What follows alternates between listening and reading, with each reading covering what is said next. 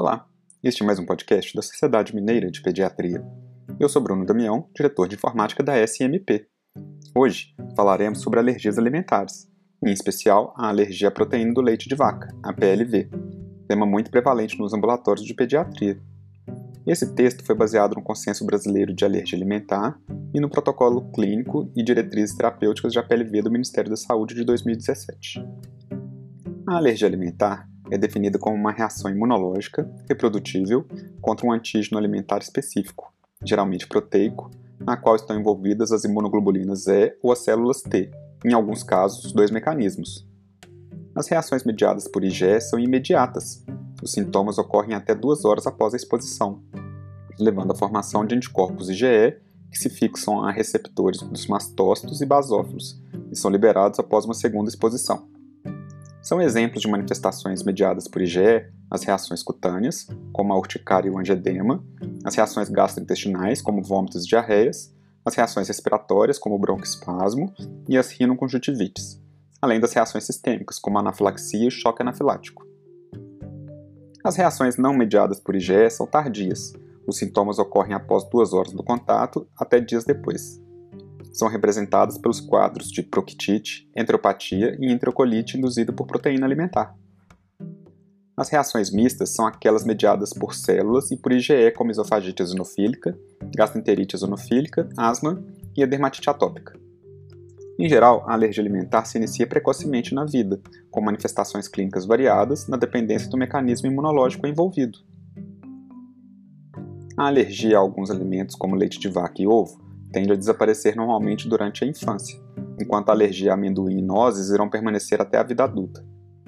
A alergia à proteína do leite de vaca, a PLV, é o tipo de alergia alimentar mais comum nas crianças até 2 anos, e é caracterizada pela reação do sistema imunológico às proteínas do leite, principalmente a caseína, proteína do coalho, e as proteínas do soro, que são a alfa-lactalbumina e a beta-lactalbumina, Embora não existam em nosso meio dados epidemiológicos precisos sobre a prevalência de APLV, esta afeta aproximadamente 2,5% das crianças brasileiras até 2 anos de idade, sendo que apenas 0,5% dessas estão em aleitamento materno. No manejo das reações adversas ao leite de vaca, é importante diferenciar a alergia à proteína do leite de vaca da intolerância à lactose. A APLV é uma reação anormal clinicamente reprodutível devido a uma ou mais proteínas do leite de vaca, onde há presença de mecanismos imunológicos envolvidos, enquanto a intolerância à lactose é uma reação adversa não alérgica, causada pela deficiência de lactase, uma enzima digestiva necessária para a digestão da lactose, que é o açúcar predominante no leite de vaca. Para introduzir o tema na nossa prática, nos perguntamos: por que vemos tantos casos de lactentes com APLV? Esse número está aumentando? Tem como evitar isso? Sugere-se que o sistema imunológico imaturo dos neonatos e lactentes jovens favoreça a sensibilização alérgica.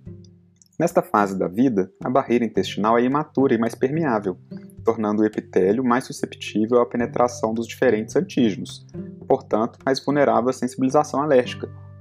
Além disso, nessa fase da vida, há produção diminuída de anticorpos IgA secretores, o que favorece a penetração de alérgenos e, consequentemente, a ocorrência de alergias.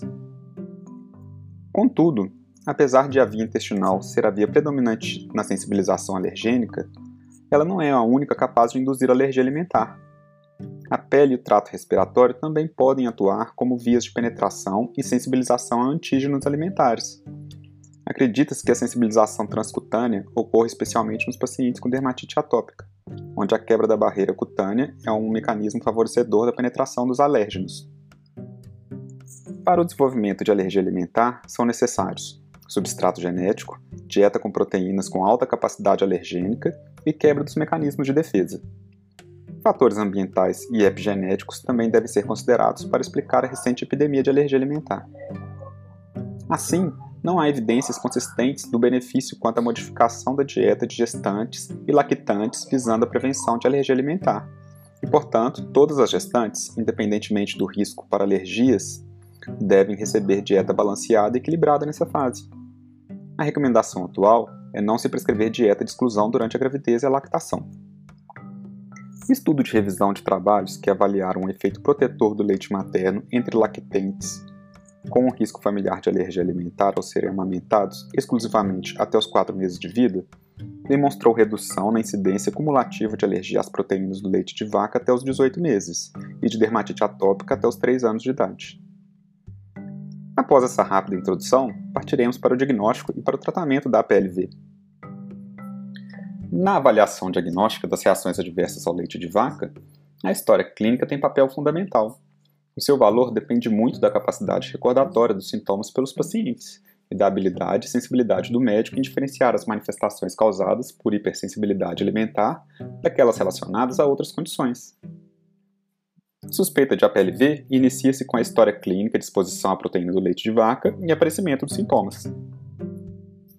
A forma atualmente recomendada e adotada por protocolos nacional e internacionais para excluir ou confirmar o diagnóstico de APLV é através da exclusão do alimento suspeito da dieta e sua posterior reintrodução, que é o teste de provocação oral, TPO.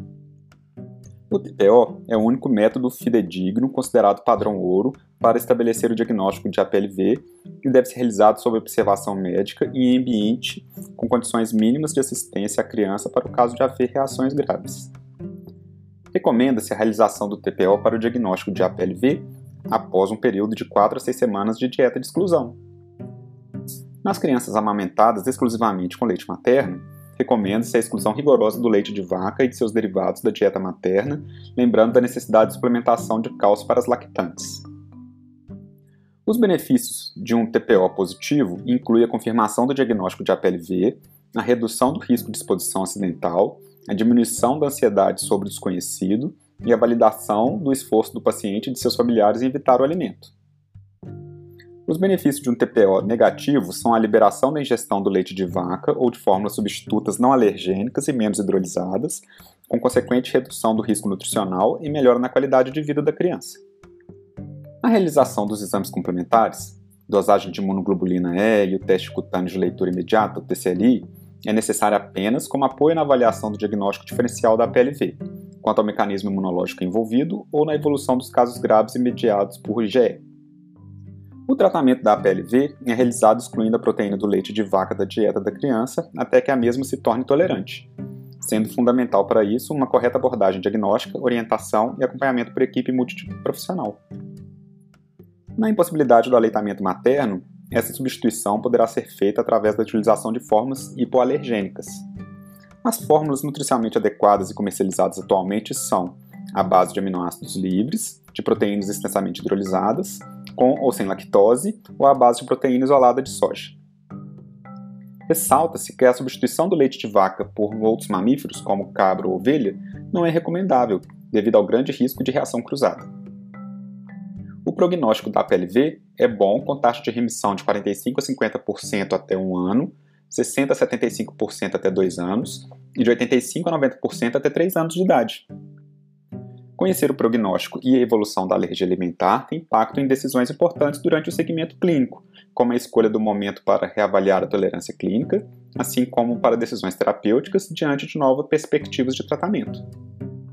A título de informação, a Prefeitura de Belo Horizonte dispõe de um ambulatório de APLV, localizado na unidade de referência secundária Saudade, região leste da capital.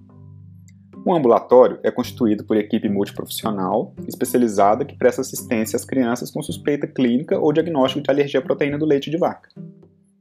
Para informações sobre esse ambulatório, consulte o site www.pbh.gov.br. Para estas e outras informações, acesse o nosso site www.smp.org.br e fique atento às nossas redes sociais. Até a próxima!